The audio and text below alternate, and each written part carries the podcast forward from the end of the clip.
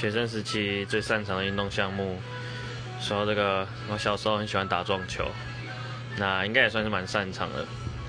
那为什么小时候会喜欢打撞球呢？因为我家是一个那个社区公寓，那那个社区楼下一个康乐室，里面有桌球桌跟撞球桌。那我有时候下课或者假日无聊，就会跑去打撞球，然后跟社区里的叔叔学习。然后高中的时候，我们高中非常神奇，那个体育大楼里面有撞球桌，然后我们高中有撞球校队，所以我高一的时候就跑去撞球校队打了一下。嗯，所以这可以算是我学生时期最擅长的运动项目吧。